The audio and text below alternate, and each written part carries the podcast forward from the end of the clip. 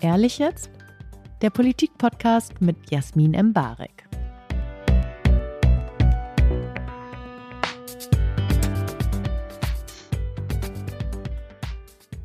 Herzlich willkommen zu Ehrlich jetzt, ein weiterer Politik-Talk, den alle gebraucht haben, der noch ehrlicher ist als alle anderen, die ja nämlich Politikern Aussagen entlockt, von denen Talkshows in der Primetime nur träumen können. Und äh, das machen wir heute mit Lars Klingbeil, dem Parteivorsitzenden der SPD. Guten Morgen. Moin. Ich muss ehrlich sagen, bevor Sie klischeehaft vielleicht Ihren eigenen Lebenslauf jetzt schön in den Podcast einbauen, mache ich das einfach mal ganz schnell. Lars Klingbeil, geboren 1978 in Soltau, Gen X, Sternzeichen Fische, Papa Soldat, Mama Einzelhandelskauffrau, Zivi bei der Bahnhofsmission, Studium ungewöhnlich, Politikwissenschaft, Geschichte, Soziologie. Stellvertretender Juso-Vorsitzender, trug mal Piercing, vier Jahre SPD-Generalsekretär, nebenher MDB und dann hat er es 2021 endlich geschafft, SPD-Bundesvorsitzender. Was vergessen? Nö, das passt. Wie geht es Ihnen denn? Gut. Also meistens gut. Ähm, kann nicht verhehlen, dass das erste Jahr als Parteivorsitzender irgendwie krass war von den ganzen Anforderungen her.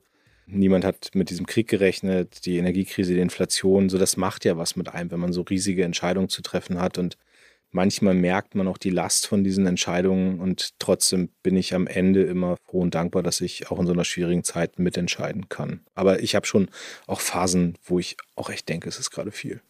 Dann würde ich gerne mal eine Rückblende machen, weil Ihre Pressesprecherin hat mir ein Bild geschickt von vor drei Jahren. Mhm. In einem anderen Setting, in einer Podcast-Folge, die aus Gründen nie erschienen ist. Aber diese wird erscheinen. Und äh, vielleicht die Frage, was hat sich denn seitdem so verändert bei Ihnen? Oder wieso tragen Sie keinen Schnurrbart wie andere Genossen?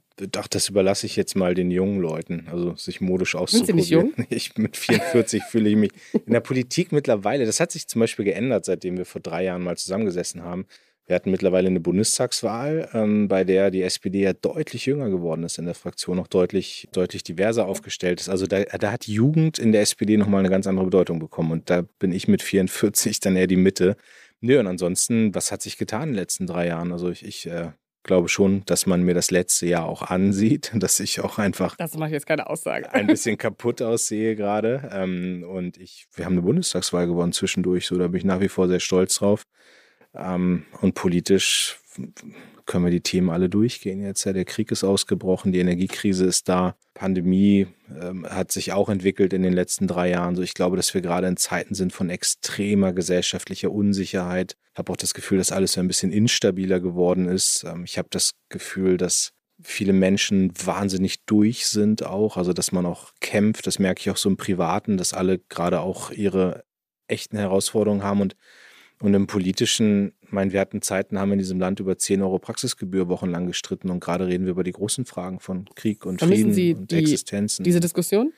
Ich würde mich echt freuen, mal wieder über so eine richtig emotionale Debatte äh, über Tanzverbote an Karfreitagen mhm. oder die Umstellung von Sommer auf Winterzeit. Also da konnten wir Deutschen ja wochenlang leidenschaftlich äh, mit äh, Petitionen und allem drum und dran drüber streiten.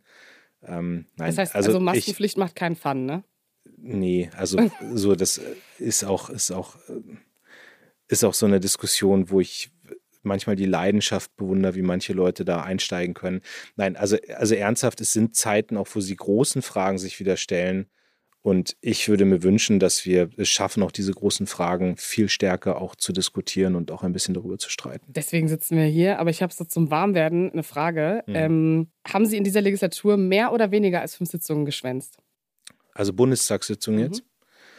Mm, ich würde sagen, dass ich schon mehr als fünf Sitzungen, also geschwänzt ist jetzt natürlich ein netter Begriff, so, aber also ich auch, man ist ja auch mal krank und so. Also insgesamt waren schon mehr als fünf Abstimmungen, die ich verpasst habe, ja. Ja, Sie müssen sich gar nicht rechtfertigen. Es war auch gar nicht böse gemeint. Ich nee. wollte nur ein bisschen Spirit in den Podcast bringen. Ach so. Aber Sie dürfen auch eine böse Gegenfrage stellen, wenn Sie Lust haben.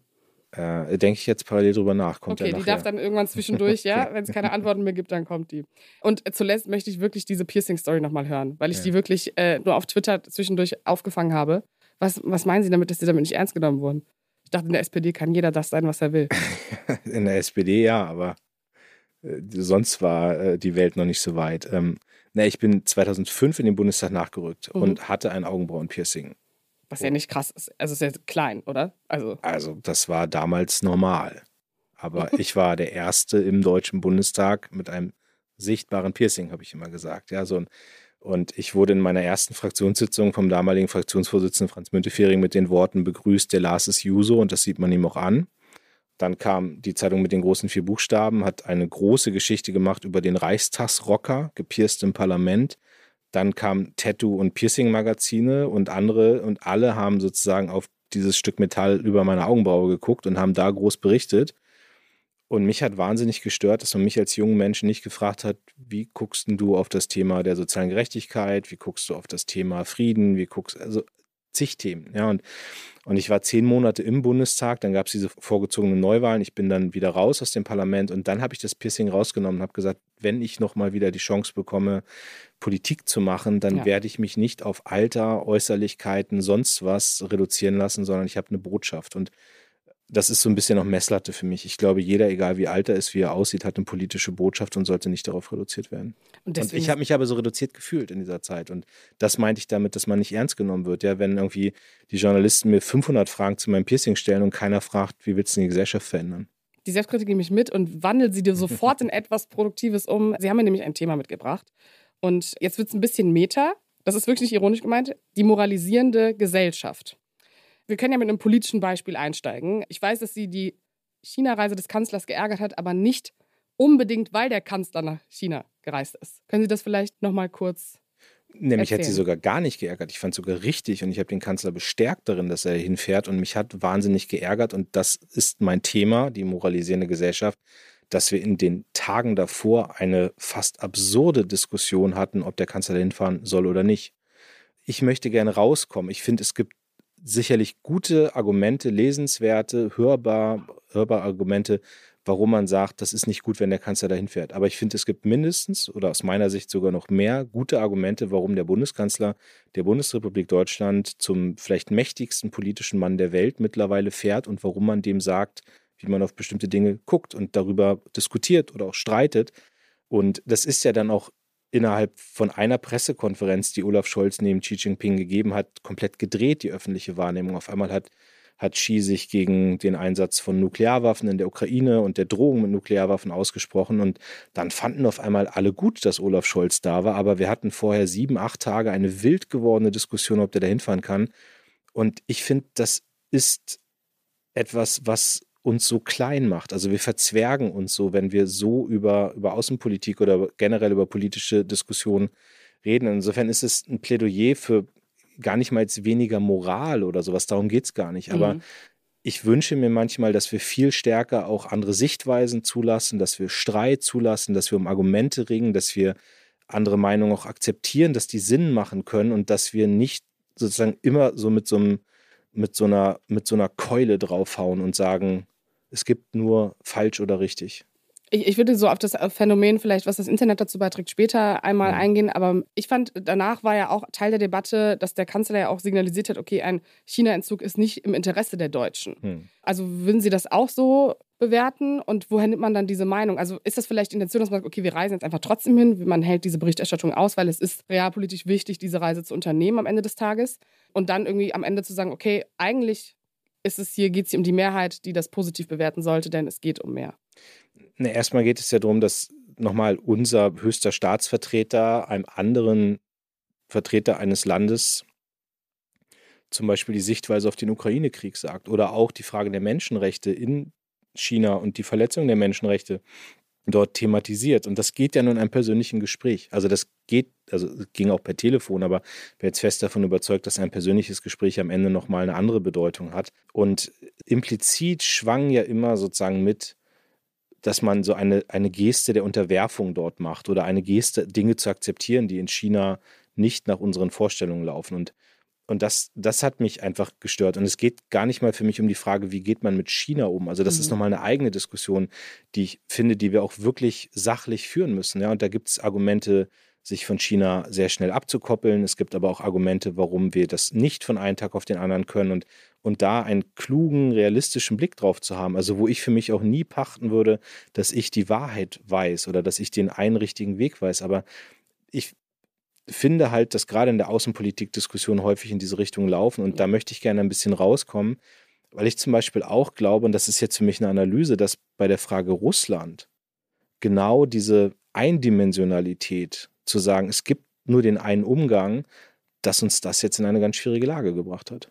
Ist es aber nicht vielleicht auch einfach eine realpolitische Situation, zu der man vielleicht auch beigetragen hat in Regierungsbeteiligung, danach sozusagen aufzustellen, okay, wir brauchen aber gerade Zugang zu allen Positionen und eine anständige Streitkultur, um hm. eine politische Lösung zu finden, weil wir sind ja in der Situation. Es ist ja auch so, aber ist es dann vielleicht nicht etwas einfach gedacht, zu sagen, okay, ich war vielleicht Teil des Problems oder meine Partei war Teil des Problems und jetzt stehen wir an einem Punkt, wo es mich stört, dass sozusagen die Kritik daran vielleicht in eine Richtung geht, dass bei einer Berichterstattung über die China-Reise der Fokus überhaupt nicht auf dem Inhaltlichen liegt, sondern darüber, ob Scholz eine Führungsperson sein kann oder nicht und ob das peinlich ist oder nicht, etc. Also es ist ein guter Punkt und also natürlich weiß ich, dass die SPD ihre Russlandfrage aufzuarbeiten hat. Ja, so und übrigens nicht nur die SPD, andere auch, aber ich bin der SPD-Vorsitzende und insofern kann ich für die SPD sagen und ich tue das ja auch, auch mhm. öffentlich. Ja, ich, ich selbst sehe mich nicht als Teil des Problems, aber ich sehe mich als Teil der Problemlösung und der Frage, welche Fehler hat man gemacht. Aber wenn ich bei Russland bleibe, dann ist der genau, also auch in einem Dogmatismus, wie zum Beispiel SPD-Politiker gesagt haben, wir müssen das mit Russland machen. Also das war ja sozusagen von der anderen Seite. Ne? Also genau diese Überzeugung, so und so muss es laufen und wir haben etwas nicht hingekriegt, was eigentlich einem großen, wichtigen Land wie Deutschland angemessen wäre, sagen, es gibt unterschiedliche Szenarien und die bereiten wir mal vor. Also was machen wir denn, wenn Russland in zwei Jahren die Ukraine angreift? Wie verhalten wir uns denn dann so? Und wir haben immer auf das gesetzt, was wir hoffen, nämlich dass es mit Russland irgendwie gut geht und haben dann nicht die anderen Szenarien vorbereitet. Und bei China wünsche ich mir das genau jetzt eben, dass das passiert. Also wir wissen nicht, ob China in fünf, in acht oder zehn Jahren Taiwan angreift. Das wissen wir nicht. Die Wahrscheinlichkeit ist eher gestiegen. Ja. Aber wir haben dann auch fünf oder acht oder zehn Jahre Zeit, um mit China zu reden und denen da klarzumachen, wenn ihr das tut, dann hat das die und die Konsequenz. Und deswegen raten wir euch dringend, das nicht zu tun, und genau dieses Szenario vorzubereiten, dass es eben sein kann, dass Taiwan angegriffen wird, da muss man sich fragen, was passiert denn? Ne? Also in wirtschaftlichen Abhängigkeiten, dass man die auf der Strecke reduziert, dass man eben auch sagt, wir fahren aber trotzdem den politischen Druck hoch, wir gucken, wo diplomatische Initiativen sind, ähm, wo man China auch einbinden kann. Und insofern geht es mir um eine Vielfältigkeit an Szenarien und zu sagen, die bereiten wir alle mal auf in einer Strategiefähigkeit, die wir haben und dazu gehört eben wegzukommen von Schwarz-Weiß. Es gibt nur eine Meinung und das muss ich ja auch manchmal als mhm. Politiker. Mhm. Ich bin ja auch überzeugt davon, dass ich Sachen richtig sage. Aber ich reflektiere auch an ganz vielen Stellen und sage, okay, vielleicht ist das Argument, was ich gerade von meinem Gegenüber höre, auch etwas, was ich einfach mal annehmen muss und wo ich drüber nachdenken muss. Und dann finde ich, wird Politik auch besser, wenn man unterschiedliche Sichtweisen zulässt. Aber dieses Denken in Szenarien ist etwas, was wir nicht können bisher und was wir dringend lernen müssen. Aber dann frage ich mich, ist vielleicht ähm, der Ansatz des Koalitionspartners der feministischen Außenpolitik in Szenarien, die einfach sehr aktuell sind, wie in einer Kriegssituation. Ist das ein Ansatz, den man trotzdem anwenden kann? Oder also halten Sie das dann in solchen Momenten für Quatsch oder ist das etwas, was in der Debatte selbst dann gebündelt werden muss? Aber ich stelle mir das ein bisschen schwierig vor, wenn man eigentlich weiß, okay, es müssen jetzt die und die Fäden gezogen werden und irgendwie diplomatisch muss so und so gearbeitet werden und dann hat man aber vielleicht auch einen Koalitionspartner und eine Außenministerin, die für ein Ideal steht und man das Gefühl hat, okay, gerade so bei der China-Reise wirkt, wirkt es so ein bisschen, als müsste die SPD die Drecksarbeit machen. Und dann fragt man sich, okay, wäre der andere Ansatz nicht vielleicht cleverer gewesen, wenn man den gemeinsam verfolgt hätte? Aber dann müsste man ausbuchstabieren, was der andere Ansatz bedeutet. Also, ne, ich finde, also für mich ist der Ansatz der feministischen Außenpolitik erstmal ja etwas, was ich komplett unterstütze und wo ich glaube, das muss sozusagen jetzt auch in den Institutionen verankert werden. Das ändert Denken von ganzen Apparaten. Und dieses Denken ist an vielen Stellen nicht da. So, das, also, also insofern diesen Ansatz, das ist gar nicht entweder oder so, aber, aber worum es natürlich geht, ist die Frage thematisieren, also wie kann ich zum Beispiel eine Situation der Verbesserung der Menschenrechte in China erreichen? Also wie kann ich sie erreichen? Das ist ja eine Ernst, haben wir bei Katar jetzt gerade ja auch diskutiert im Umfeld der Fußballweltmeisterschaft. Und so, da sage ich jetzt mal offen, dass das immer auch ein Spannungsverhältnis ist, in dem man sich bewegt. Also wenn ich die Fußballweltmeisterschaft in Katar mache und ich sage hier sofort, ich fand falsch, dass sie da hingegeben wurde. Also ich fand, es war eine falsche Entscheidung einer korrupten FIFA, dass die Weltmeisterschaft nach Katar gegangen ist. Aber wenn ich sie dort mache, dann ist ja die Frage, kann man das dann nicht auch so nutzen, dass auf die Situation der Menschenrechte verwiesen wird? Wenn sozusagen der Fokus auf diesem Land liegt, was kann ich tun, um die Menschenrechtssituation zu verbessern? Und zur Wahrheit gehört aber auch, dass es um Katar um viele Länder gibt, wo die Menschenrechtssituation vielleicht sogar noch dramatischer ist und die aber in der öffentlichen Berichterstattung hier gar keine Rolle spielen. So, und, und das meine ich halt damit. Ne? Es gibt immer, es gibt kein komplettes Schwarz-Weiß, sondern es gibt immer irgendwo was dazwischen. Und deswegen finde ich auch, es ist nicht die Frage von, mache ich Außenpolitik zu 100 Prozent an der Frage von Werten geleitet oder zu 100 Prozent an der Frage von Interessen geleitet, sondern es bewegt sich immer in einem Spannungsverhältnis und da muss man auch unterschiedliche Schattierungen zulassen können. Ich erinnere mich daran, äh, dass Sie im, Schritt einer neuen Außenpolitik zum Beispiel nach Litauen und Polen gereist mhm. sind. Das ist ja dann etwas, was vielleicht auch medial dann nicht so eine große Rolle spielt, weil es keine polarisierende Debatte ist, die das Thema interessant macht. Das heißt, wie würde man es denn schaffen, einen realpolitischen Zugang zu finden, der aber auch genug Aufmerksamkeit bekommt, sodass, weil am Ende des Tages braucht es ja einen Druck der Öffentlichkeit, sodass Themen wichtig werden und man dementsprechend auch politische Vorhaben mit ja. großen Mehrheiten durchsetzen kann. Was ist denn da ein Ansatz, dass man sagt, okay, in den nächsten drei Jahren äh, funktioniert das außenpolitisch so, wie man sich das vielleicht vorstellt? Auch nicht nur in expliziten Staaten wie Katar oder China, sondern vielleicht auch gleich in Europa, wo es ja durchaus auch Nachbarn gibt, die Probleme haben oder Demokratie anders buchstabieren als wir. Na, ich bin schon fest davon überzeugt, dass wir als Politik die Macht haben, auch diese Themen zu setzen. Also ich, natürlich würde ich ein Stück weit auch widersprechen, als ich zum Beispiel in Polen war. Ich habe im, im, Parlament dort äh, eine Pressekonferenz gegeben. Da waren aus Polen selbst, glaube ich, zwölf oder dreizehn Kamerateams, weil es natürlich in der aktuellen Zeit, in der ich da war, weil es dort natürlich eine Aufmerksamkeit auch für die Frage gab, wie äußert sich eigentlich der SPD-Vorsitzende. So, und dass ich in Polen im Parlament in einer Pressekonferenz gesagt habe, wir haben Fehler gemacht im Umgang mit Polen hat in Polen selbst eine große Aufmerksamkeit erregt. So vielleicht weniger hier so. Aber das so, und wenn eine Annalena Baerbock das macht oder wenn ein Olaf Scholz das macht oder wenn ein Christian Lindner, um jetzt alle drei Koalitionspartner genannt zu haben, das macht, dann hat das natürlich auch eine Auswirkung. Also natürlich können diese drei oder andere aus dem Kabinett oder auch SPD-Vorsitzende oder andere Parteivorsitzende können gezielt ja diese, äh, diese Themen auch setzen. Also das klappt vielleicht nicht mit einem Interview oder mit einem Foto, aber es funktioniert insgesamt schon und ich finde, das ist dann auch unsere Aufgabe. Und, und nicht, nicht, also und, und zwar, ich würde gerne rauskommen aus so einem Modus, wo man das in den Momenten tut, wo es gerade irgendwie eh gefragt ist oder wo eh der Fokus da schon liegt. Also, sondern sich um Themen zu kümmern, die man einfach schon lange sieht und sich dann auch hinterzuklemmen. Aber was wäre denn, um noch einmal die China-Reise abzubinden, was wäre denn Ihrer Meinung nach die richtige journalistische Berichterstattung gewesen? Was hat Sie denn da vielleicht geärgert? Wo haben Sie denn gedacht, okay, da hätte man zwei Wochen vorher das und das machen können? Ich glaube, also ich treffe gerade Journalisten auch, wo, wo manche mir sagen, sie wollen gerade gar nicht berichten über viele Sachen, weil sie auch merken, es gibt so einen Mainstream im Journalismus, übrigens auch beim Thema Ukraine und mhm. Frage von Waffenlieferungen, ja, wo es irgendwie ja nur eine Meinung gibt. Und das ist eigentlich auch schon die Antwort darauf, was ich mir wünsche. Ich wünsche mir, dass Journalismus eine Vielfältigkeit an Meinungen und an Argumenten widerspiegelt und man akzeptiert, dass es nicht nur den einen Weg gibt. Und, und das irgendwie deutlich zu machen. Also auch zu sagen, was, was kann eigentlich ein Bundeskanzler erreichen? Was sind die Ziele, wenn man nach China fährt? Was wären die wichtigsten Aufgaben dort? Und, und wie kann man zum Beispiel die Menschenrechtssituation der Uiguren, wie kann man sie verbessern, auch indem man als Deutschland dort präsent ist und auch diese Aufmerksamkeit dorthin legt. Und, und es ging aber nur sozusagen im Sound um die Frage, wird jetzt nachdem irgendwie dieser Cisco-Deal am Hamburger Hafen war, kommt jetzt irgendwie das nächste, was man China anbietet. Ich frage mich gerade in der aktuellen Debatte, die haben wir uns auch irgendwie selbst eingebrockt. Das ist ja so ein bisschen, erst kommt das Fressen, dann die Moral, hieß es ja bei Brecht. Mhm. Und ich habe das Gefühl, wenn wir genug Zeit hatten, um uns selbst erstmal zu setteln, dann kommt irgendwie die Frage nach der großen Moral. Ich möchte ein Beispiel einwerfen, und das hat vielleicht auch etwas von sogenanntem Whataboutism, der hm. uns sehr oft begegnet, auch im Internet. Im Vergleich zu der WM in Russland war es uns ja durchaus egaler, wie die Menschenrechtssituation dort ist, weil es ist ja nicht so, als würde Russland nicht auch queerfeindlich sein äh, und jene Menschen verfolgen und politisch sehr antidemokratische Ziele verfolgen, auch schon damals auch wenn wir eine Abhängigkeit haben. Und jetzt haben wir eigentlich die gleiche Situation gehabt, weil wir mit Katar ebenfalls einen Gasdeal im Prinzip ausgemacht hat. Und da frage ich mich so, okay, wo kommt dann dieser Moralswitch her? Also, dass man vielleicht auch in der eigenen Partei diesen Moment hatte, jetzt hier kann man moralisch da reingehen, aber irgendwie bei den Russen war es egal. Wobei ich es jetzt von der Partei wegnehmen würde, weil die Katar-Kritik in Deutschland war ja keine SPD-Debatte, sondern es war ja gesamtgesellschaftlich. Ich glaube also schon, Sie dass, für sich sprechen. Nein, ich, ich glaube halt schon, dass man mit dem 24. Februar sich so ein Stück weit auch ertappt fühlte mhm. als Deutschland. Wir haben da was falsch gemacht. Und deswegen machen wir jetzt ganz viel richtig. Und dann, dann schlägt das Panel natürlich vielleicht sogar extrem in die andere Richtung über.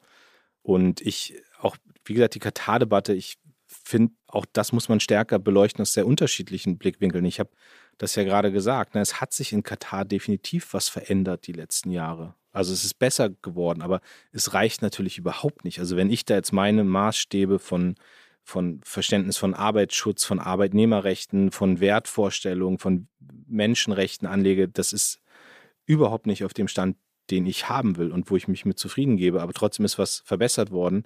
Und das wäre vielleicht ohne die Fußballweltmeisterschaft nicht passiert. Und auf der anderen Seite ist dann aber auch die Frage, was kann man jetzt tun, um das zu verstetigen und dafür zu sorgen, dass Prozesse noch besser werden.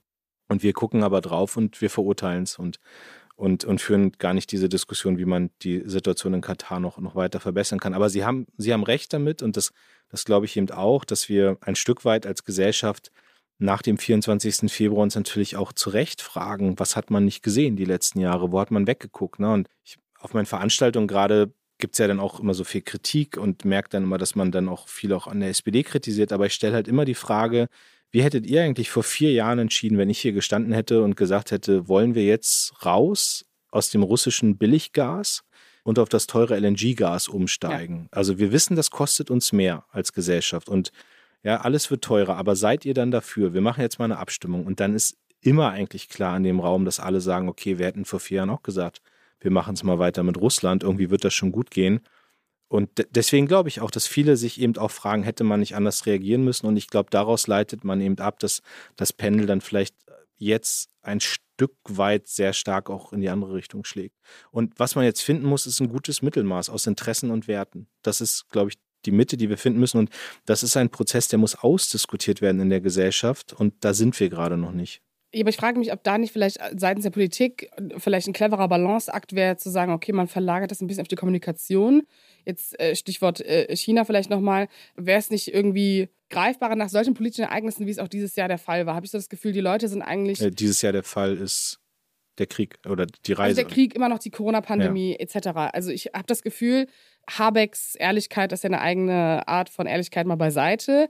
Dieser Ansatz aber vielleicht vor der Reise zu sagen, okay, das und das ist jetzt gerade mein politisches Szenario. Das muss vielleicht auch gar nicht der Kanzler kommunizieren. Das verstehe auch, wenn man in einer gewissen Führungsposition jetzt nicht irgendwie den Transparenzdoktor spielen möchte, aber vorher signalisieren, okay, die Lage ist so und so und wir müssen das und das daraus machen und das irgendwie jetzt schön zu reden oder irgendwie eine Moralkeule darüber zu legen, obwohl wir eigentlich prinzipiell wissen, dass die Lage so und so auszusehen hat. Also dass man da rangehen muss und ein Land, das wirtschaftlich uns deutlich überlegen ist, äh, natürlich nicht einfach vorwerfen kann, okay, ihr begeht Menschenrechtsverletzungen und deswegen machen wir das und das nicht mehr mit euch, weil äh, uns ist es egal, ob unsere eine Million Beschäftigten im äh, Bezug auf China äh, genau, darunter leiden oder nicht. Also kann man das nicht kommunizieren? Also ist das nicht ein Schritt zu sagen, okay, das kann man jetzt irgendwie einfach mal realpolitisch kommunizieren? Aber ich finde das, also, aber das kann weder der Kanzler noch sein Umfeld tun, weil es geht ja schon darum, in einer Gesprächssituation mit China auch was zu erreichen. Und wenn man jetzt. jetzt die, muss ja nicht der Kanzler man, sein Umfeld machen. Genau, aber deswegen wünsche ich mir das ja von dem guten Journalismus, den wir in Deutschland ja also wirklich müssen wir haben. Ihre Arbeit machen im Prinzip. Nein, aber der Journalismus kann doch auch sagen, es macht doch Sinn, dass man in einer Phase also ich, ich ordne es nochmal kurz ein, in einer Phase, wo wir doch Russland gerade international isolieren wollen und wo wir aber sehen, dass viele Länder dieser Welt auch an der Seite Russlands stehen. Das haben wir jetzt bei Abstimmungen über den Sicherheitsrat ein paar Mal schmerzlich spüren müssen, dass vielleicht sogar die Mehrheit der Länder, aber nicht die Mehrheit der Weltbevölkerung zwingend an unserer Seite steht, wie wir gerade als Westen auf diesen Krieg gucken und den verurteilen. Und das hat natürlich damit zu tun, dass Russland und China wahnsinnig viel unterwegs waren die letzten Jahre, dass man Partnerschaften aufgebaut hat. Ich war selbst bei Lula in Brasilien noch vor der Wahl und der hat mir gesagt, du, die Russen haben uns gesehen und die Chinesen haben uns gesehen und die haben sich gekümmert und Putin war da. So und und das heißt, da muss man ja gegenarbeiten. Aber Olaf Scholz kann nicht die Karten auf den Tisch legen und ja. kann sagen, so und so mache ich das. Das ist meine Strategie, um China rüberzuziehen. Und, und deswegen hätte ich mir vielleicht nur diesen einen Artikel mal gewünscht, wo drin steht, Macht ja Sinn, dass der da hinfährt. Macht Sinn, dass man versucht, China auch von Russland zu isolieren. Und wenn er das schafft, dann ist diese Reise ein großer Erfolg. Aber so weit kam es gar nicht. Und, und ich finde nicht, dass Olaf Scholz sich in so einer Transparenzinitiative, also haben Sie jetzt auch gerade genau anders betont, aber dass man dann irgendwie alle Karten auf den Tisch legt und dann Xi schon weiß, okay, das will er von mir und das bereite ich jetzt so und so vor und das kann ich ihm da abverlangen an der Stelle in so diplomatischen Verhandlungen, die dann laufen. Also, ja, aber wir wissen ja auch beide, dass diplomatische Verhandlungen auch bedeuten, dass man zwei Beispiel, Monate vorher hab, schon weiß, was der andere eigentlich will und wie er das vielleicht angeht. Also aber ich habe so zum Beispiel ganz viel versucht, in Hintergrundgesprächen auch in der Tat einzuordnen in den Tagen mhm. davor, mhm. was ich glaube, was der große Erfolg wäre. Ich habe in, in Hintergründen immer gesagt, es geht doch darum, jetzt geht ja gar nicht um die Frage von Ökonomie, sondern es geht jetzt gerade um die Frage des Krieges. Und wenn wir es schaffen, wenn wir Putin stoppen wollen, dann ist Xi einer der Schlüsselakteure. Wenn Putin den verliert, wenn, wenn der, der chinesische Präsident den Daumen senkt und sagt, ich stehe nicht mehr an deiner Seite, dann ist der Druck auf Putin immens, auch im eigenen System. Und das habe ich vorhin in Hintergründen immer gesagt und habe das Gefühl, dass ich manche dann auch überzeugen konnte, aber gelesen habe ich trotzdem nicht. Aber ich will mir jetzt auch gar kein Journalistenbashing hier betreiben. Ich, ich, weil es war, nee, ja, es, war ja, es war ja ein Gesamt war ja so eine Gesamtentwicklung in der Gesellschaft. Dass, wenn ich die Mails sehe, die ich alle bekommen habe, das war ja auch für, für Teile der Öffentlichkeit völlig klar, dass der Kanzler dann nach China fährt und unsere, unsere Interessen und Werte da abgibt und aufgibt. Und das hat er widerlegt und das war gut. Aber ich hätte mir im Vorfeld eben gewünscht, dass wir ein bisschen differenziert auch auf diese Reise gucken. Vielleicht mal weg von der außenpolitischen Moral ähm, ins Inland und kein Corona, sondern wir haben ja aktuell mit sehr vielen Klimaaktivisten zu tun, die die Gesellschaft moralisieren auf eine gewisse Art und Weise. In gewissen Themen auch so, wie sich das die SPD vielleicht im Idealfall vorstellt, dass Klimapolitik funktioniert, nämlich so, dass wir zumindest zwei Grad äh, verhindern. Kritik am Moralismus kann ja auch missbraucht werden. Also wenn wir jetzt sozusagen sagen, okay, wie führen wir Debatten, um diese Bewegung klein zu halten? Das heißt, wie ordnen Sie für sich im, im politischen Alltag ein, welche welche Moral angebracht ist und wie man Moral festsetzt in der Debatte, weil ich finde es durchaus schwierig, bei Themen wie MeToo, Fridays for Future etc. zu sagen, okay, das ist jetzt richtiger Moralismus, der darf das und der darf das nicht. Das ist ja schon, das hat ja dann immer was zu tun, was dem eigenen Menschen irgendwie nützt. Klar, und auch, auch da ist man wieder in diesem Spannungsverhältnis, was Werte, Moral, Interessen angeht. Und jetzt sage ich erstmal, dass ich die Interessen und die politischen Ziele auch zum Beispiel von Fridays for Future total unterstützenswert finde. Und das, das hat man ja auch gemerkt in den Koalitionsverhandlungen. Also, da, also ne, ich würde jetzt immer verteidigen, dass ganz viel klimapolitisch in diesem Koalitionsvertrag drin ist und vieles auch, was wir umsetzen. Der Krieg wirft uns da gerade ein bisschen äh, zurück. Womit ich nicht klarkomme in der politischen Debatte, ist so eine Absolutheit, die ich mhm. gerade. Also, ne, es gab jetzt auch so ein paar Interviewäußerungen von Aktivisten, die wo es manchmal den Anschein hat, es werden demokratische Spielregeln, sollen außer Kraft gesetzt werden und man muss das jetzt in einer Absolutheit machen. Und, und ich glaube halt, wir sind eine starke Demokratie und wir sind immer in Aushandlungsprozessen und wir müssen überzeugen. Und das ist das, was ich eben auch erwarte, dass man, dass man sich anstrengt, für politische Mehrheiten zu sorgen und zu werben und nicht als kleine Gruppe von oben elitär sagt, das ist hier die Wahrheit und das setzen wir durch. Gibt es denn die eine demokratische Moral, auf die man sich denn festlegen könnte? Eine Definition, die Ihnen einfällt. Boah, ich finde jetzt die, also ich finde den Begriff demokratische Moral schwierig. Also, ja, aber, das, aber dann ist ja die also Frage, ich meine, es gibt, es gibt so universelle Dinge. Ne? Es gibt, es gibt die, die, die, die, die Charta der Vereinten Nationen. Also sowas wie Menschenrechte ist ja keine westliche Moralvorstellung, sondern das ist etwas, was global vereinbart ist. Also das heißt ja, Katar oder Russland verstoßen ja nicht gegen meine Moralvorstellung. Also darum mhm. geht es. Das ist ja, nochmal, das ist etwas, was universell gilt. Und ich finde, dass das 1,5 Grad Ziel ist verabredet mit Paris. Also auch das ist keine moralische Vorstellung, sondern ein klares politisches Ziel. Also insofern weiß ich, ich weiß aber nicht, ob es eine demokratische Moral gibt, weil Gesellschaften, demokratische Gesellschaften vor allem sind Aushandlungsprozesse. Und äh, da, da gibt es keine festgelegte Moral. Das heißt, eigentlich Moral wird äh, immer wieder neu definiert durch die Streitkultur. Das würde ich schon so ein Stück weit, ja. Also es gibt feste, also ich würde mich jetzt nicht auf eine demokratische Debatte über die Frage von Menschenrechten äh, oder also Todesstrafe oder sowas, ja, wo ich, wo ich, da, da haben wir klare Vorgaben auch und da gibt es Dinge, die äh, nicht verrückbar sind. Aber natürlich wird Moral auch im politischen und demokratischen Diskurs verändert, ja. Aber gibt es für Sie eine Definition zwischen schlechter also, und. Ich meine, da gibt es ja genug Beispiele. Ne? Ich ja, meine, gerne. da kann man ja, nein, also wie, wie gucken wir auf gleichgeschlechtliche Ehen, äh, Partnerschaften, wie Vergewaltigung in der Ehe und sowas. Das war, äh, also das waren rechtliche Dinge noch, also die waren erlaubt in mhm. Deutschland mhm. so, oder waren nicht strafbar, sagen wir es so eher. Ja. Und natürlich hat sich dadurch auch Moral verändert, indem wir politisch, rechtlich, gesetzlich Dinge neu ausverhandelt haben. Aber brauchst du dann nicht, also äh, die Frauenbewegung war ja auch nicht immer, die hat ja auch zivilen Ungehorsam benutzt, um äh, bestimmte Rechte einzufordern. Das mhm. heißt, ist es bei der letzten Generation zum Beispiel nicht dann auch eine gute Moral, wenn man im Sinne der Allgemeinheit etwas startet und Leute behindert im Alltag, um zu sagen, okay, in 20 Jahren könnt ihr so nicht mehr leben? Ist das dann nicht trotzdem eine Art von guter Moral, auch wenn es den Alltag so stört, dass sich vielleicht die CSU besonders darüber aufregt? Ich glaube, dass der, der, der Aktivismus der letzten Generation dem eigentlichen Ziel schadet. Also, also natürlich gibt es, natürlich gibt es Formen, die ich jetzt nicht zwingend in Ordnung finden muss, aber die natürlich dazu beitragen, dass eine Moralvorstellung neu ausgehandelt wird und dass politische Ziele sich verschieben. So, ich, ich glaube einfach, dass die letzte Generation gerade dafür sorgt, dass, dass es nicht mehr Unterstützung für die Ziele des Klimaschutzes gibt. Also wenn man gegen, gegen einfache Arbeitnehmer und Busfahrer und Krankenschwestern, die ins Krankenhaus wollen oder Eltern, die ihre Kinder zur Schule bringen, wenn man die lahmlegt, dann ist das nicht der Protest, den ich als überzeugend finde, um politische richtige Ziele vielleicht zu erreichen. Aber glauben Sie, dass die Debatte über die letzte Generation nicht auch durchs Internet auf eine gewisse Art radikalisiert wurde? Natürlich, also ich meine, sowas wie Klima-RAF würde ich nie in den Mund nehmen, halte ich auch für völligen Quatsch. Also das ist, also da, da überlege äh, da, aber das äh, ein Stück weit ist es wieder, dass wir diskutieren ja gar nicht mehr über die Ziele, also über die inhaltlich politischen Ziele der letzten Generation. Wir diskutieren gerade nicht mehr über die Frage, wie können wir Klimaneutralität erreichen, sondern wir diskutieren gerade darüber, ob junge Menschen sich an Autobahnbrücken auf Straßen kleben ob der Krankenwagen noch pünktlich ankommt, ob äh, der Begriff Klima-RAF in Ordnung ist, ob die letzte Jan Böhmermann-Folge in Ordnung ist. Also darüber wird sich empört. Aber das ist ja keine Diskussion. Also wir brauchen weniger Empörung und mehr politische Diskussion. Und die macht sich halt fest an inhaltlichen Dingen. Also und, und da fand ich Fridays for Future hilfreicher als die letzte Generation. Also würden Sie sagen, dass Fridays for Future eine Moralisierung in der Gesellschaft geschafft hat? Ja.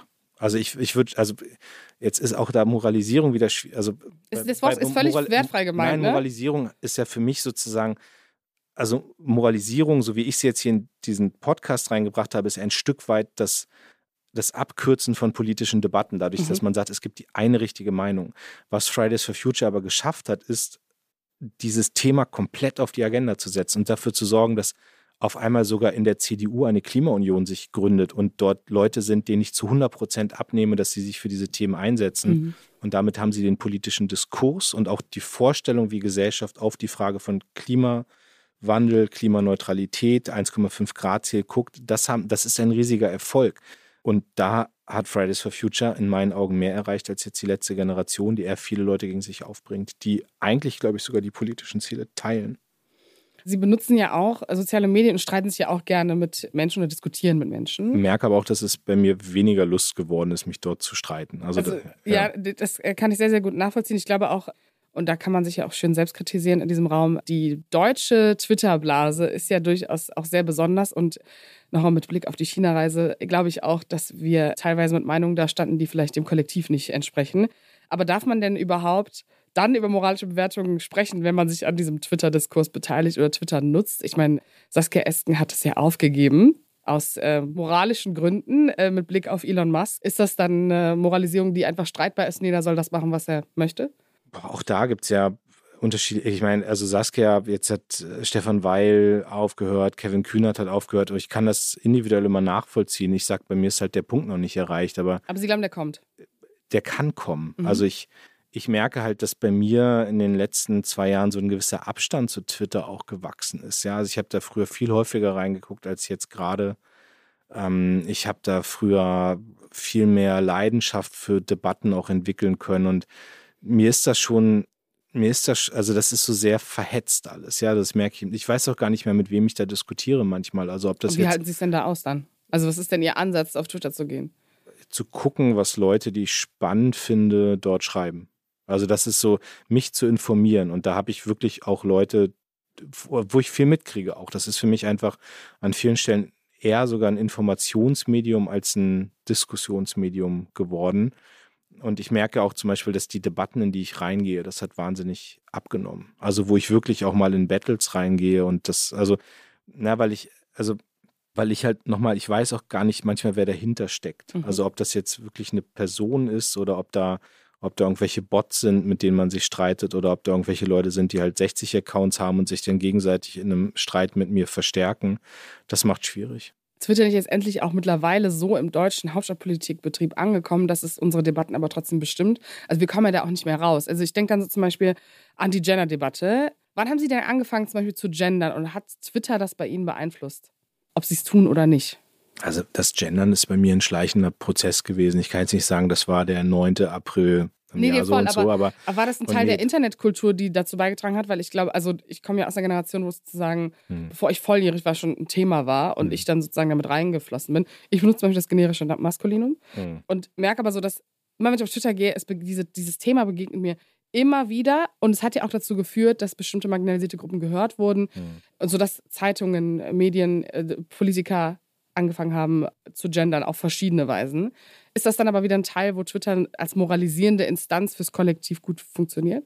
Also ich würde schon sagen, dass, also beim, Gendern würde ich jetzt einfach mal behaupten, hat Twitter mich da nicht beeinflusst, sondern das war schon, das war schon irgendwie automatisch bei mir der Fall.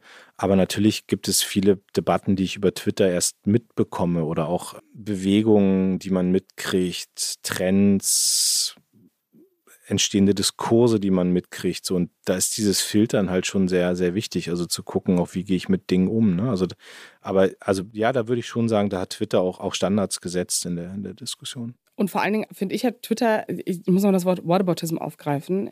Ich finde es an Twitter so toll, dass Twitter eigentlich noch mehr ermöglicht hat, dass dieser Whataboutism stattfindet, weil ich mhm. habe das oft das Gefühl, dass so Debatten oder Tweets, die dann da äh, äh platziert werden, ob das jetzt die Klima-RAF der CSU ist oder äh, politische Aussagen ihrer Partei oder die Diskussion über die One Love-Binde und eigentlich könnte man mal über Katar und den Gasdeal diskutieren. Ist das nicht auch irgendwie so ein Instrument, das irgendwie ganz dankbar ist, wenn die Politik mal gerade eine Scheindebatte braucht, um diplomatische Dinge im Hintergrund zu lösen?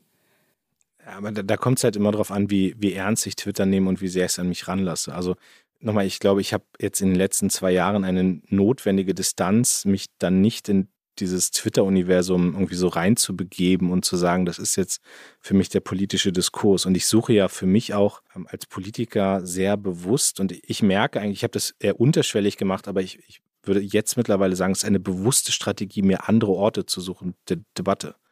Also das mag Wo jetzt zum Beispiel? Ja, das mag jetzt total komisch klingen, aber ich lege sehr viel Wert darauf, dass ich mindestens ein oder zwei Diskussionsveranstaltungen im Monat habe, wo ich Bürgerinnen und Bürger zum Beispiel meines Wahlkreises ähm, einlade, 100 Stück, und mit denen rauf und runter diskutiere, was ist. Also wir sitzen jetzt hier an einem Tag, wo ich ein bisschen müde aussehe, weil ich äh, das müssen Sie nicht so oft sagen, ich, die Leute ich, sehen das nicht. Weil ich äh, heute Nacht erst um kurz vor zwei aus Bochum zurück war und ich habe gestern Abend in der Christuskirche in Bochum mit 200 Bürgern alle Themen der Welt diskutiert, zwei Stunden lang. Das war auch echt kontrovers. Also wir haben uns auch. Das haben Sie aber nicht jetzt hierhin mitgebracht. Sie sind nicht so streitlustig heute.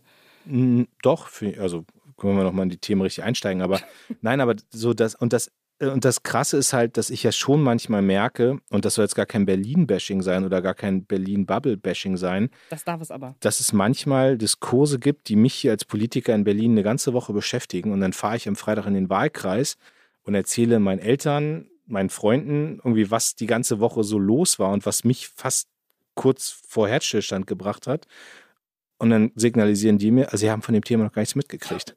Und das, das ist so, das ist immer so ein ganz gutes Gegenbürsten gegen manche Diskurse, die hier in Berlin laufen, dass bei den normalen Menschen um uns rum ähm, das noch gar keine Rolle spielt oder sowas. Und äh, diese Elemente suche ich mir und damit wird die Bedeutung von Twitter kleiner. Und wenn ich Twitter dann richtig einordnen kann und sagen kann, okay, da gibt es wahnsinnig spannende Journalisten, da gibt es wahnsinnig spannende Influencer, da gibt es Leute, die haben so ein bisschen auch eine Spürnase dafür, wie sich Gesellschaft zum Beispiel verändert, dann kann ich das richtig einordnen, aber dann kann ich es auch abschichten.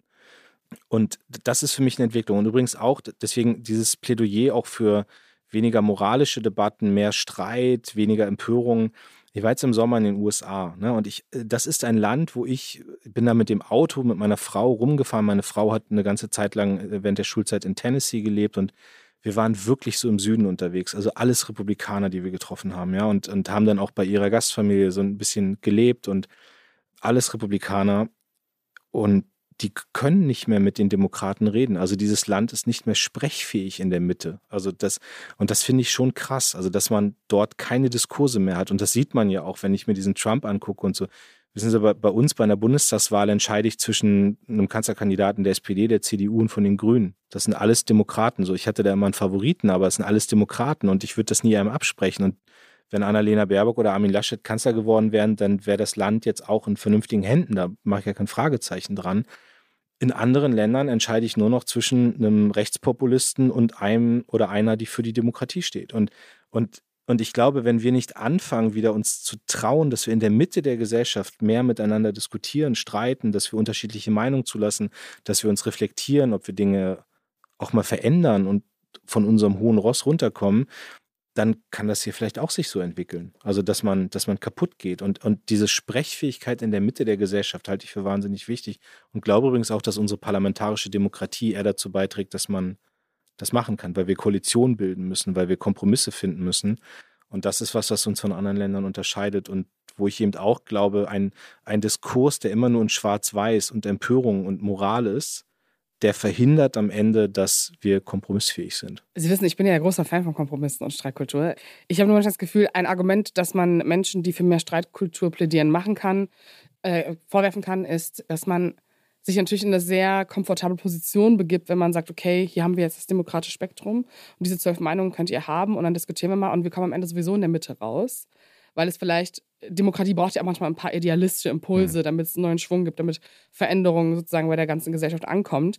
Und ich würde bei der These zustimmen, dass es, wir eigentlich in diesem Land Parteien haben, die sich alle, also mal fernab von den Linken und der AfD derzeit, so die vier Parteien der Mitte, da würde ich die SPD, Grüne, FDP und CDU einfach CSU einschließen, man ja eigentlich eine Grundbasis hat an Demokratie. Also ist es vielleicht gar nicht so schlimm, wie wir das zeichnen, weil es vielleicht auch einfach nur in unserer eigenen Bubble, weil wenn ich in Köln zu Hause bin, dann ist das auch nicht Thema. Also dann sind bestimmte Dinge auch einfach nicht Thema. Da wird auch anders über Katar gesprochen oder ob man die WM schaut oder äh, welches Wort man jetzt für was benutzt.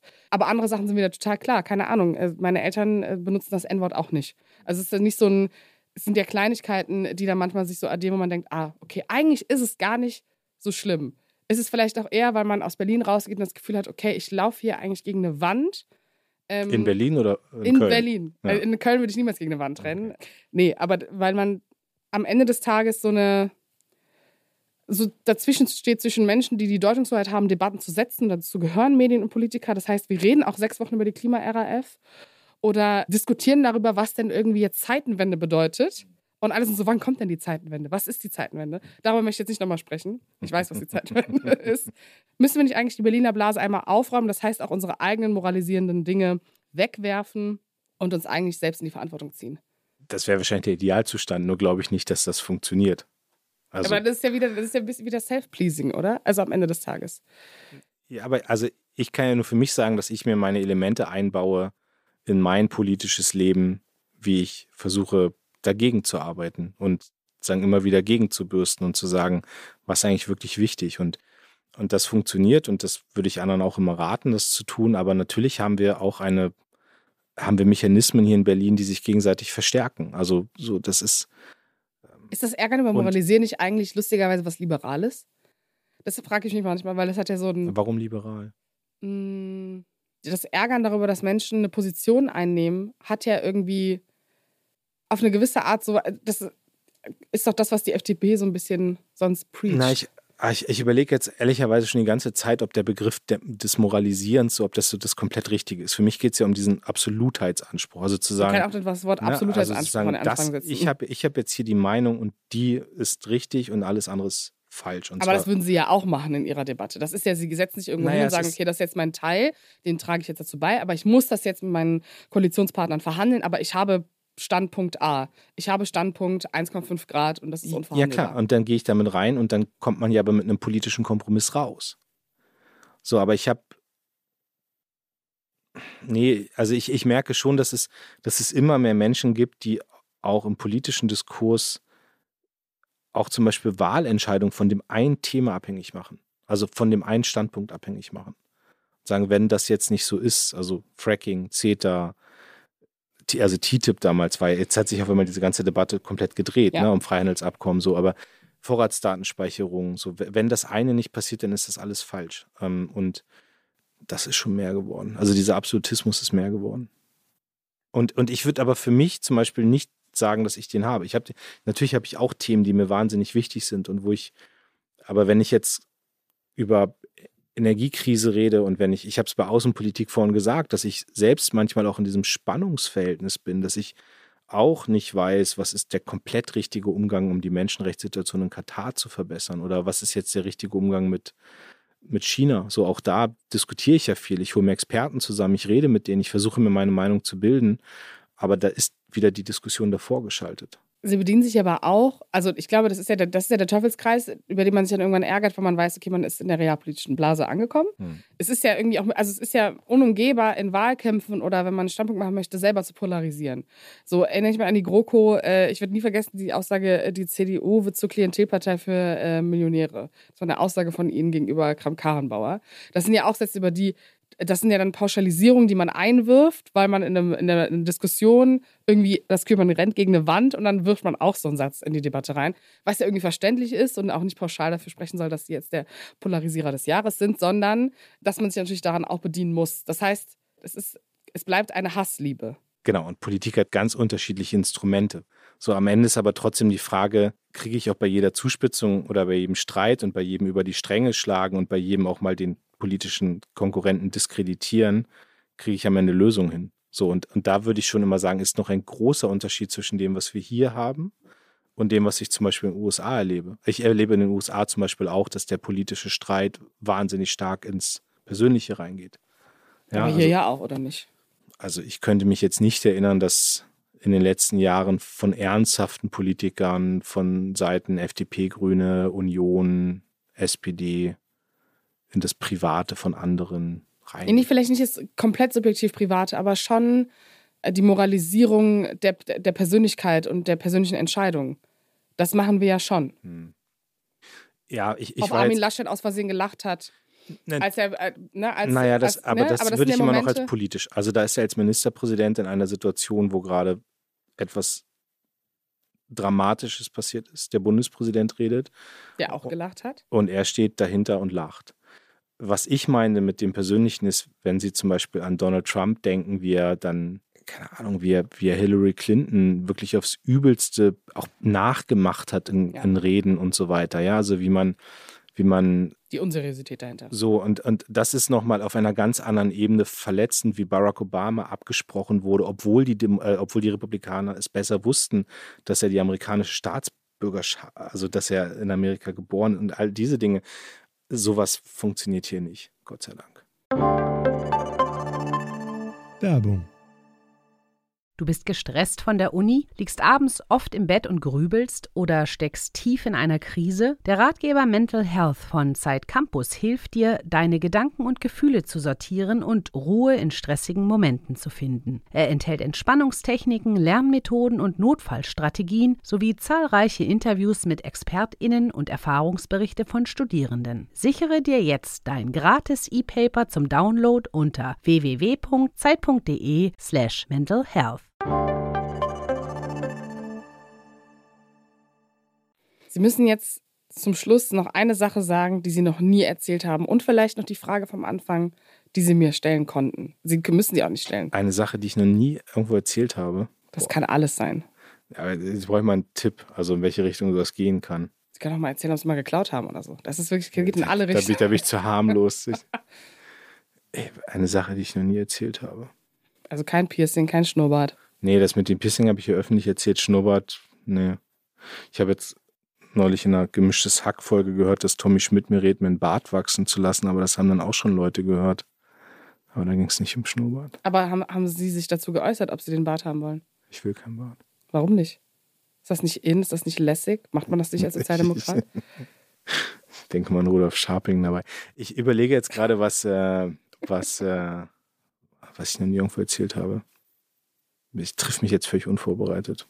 Das ist, Ziel, das ist das Ziel dieses Podcasts, sie unvorbereitet zu treffen, weil sie so professionell sind, dass sie es aus dem FF können. Okay, dann. Ähm, ich weiß was. Ach so. Ja. Ja. Ich, ähm, äh, immer wenn ich im Flugzeug schlafe, höre ich das Album Seerosenteich von Philipp Poisel. Das habe ich noch nie irgendwo erzählt immer wenn ich lange Reisen habe, zum Beispiel in die USA, habe ich ein Ritual, dass ich dieses Album höre. Sie wissen, dass das jetzt in jedem Porträt, das irgendein Journalist von Ihnen schreibt, als Anekdote drin stehen ich habe es ne? noch nie erzählt, aber ich wollte jetzt exklusiv hier ja.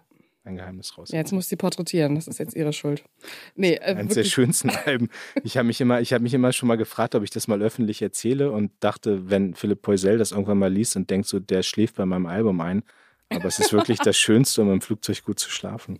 Jetzt kriegen wir doch einen DPA-Ticker. Ja, Gruß, oh an, Gruß an. Nee, aber ich muss ehrlich sagen, das ist ein schöner Fakt. Äh, ich schlafe zu Schwanensee im Flugzeug. Dementsprechend hat jeder so seine, Vor okay. Vorlieben. Ich danke Ihnen für das Gespräch. Ich hoffe, Sie haben sich wohlgefühlt. Sehr. Und ähm, liebe Zuhörer, bis in zwei Wochen. Vielen Dank.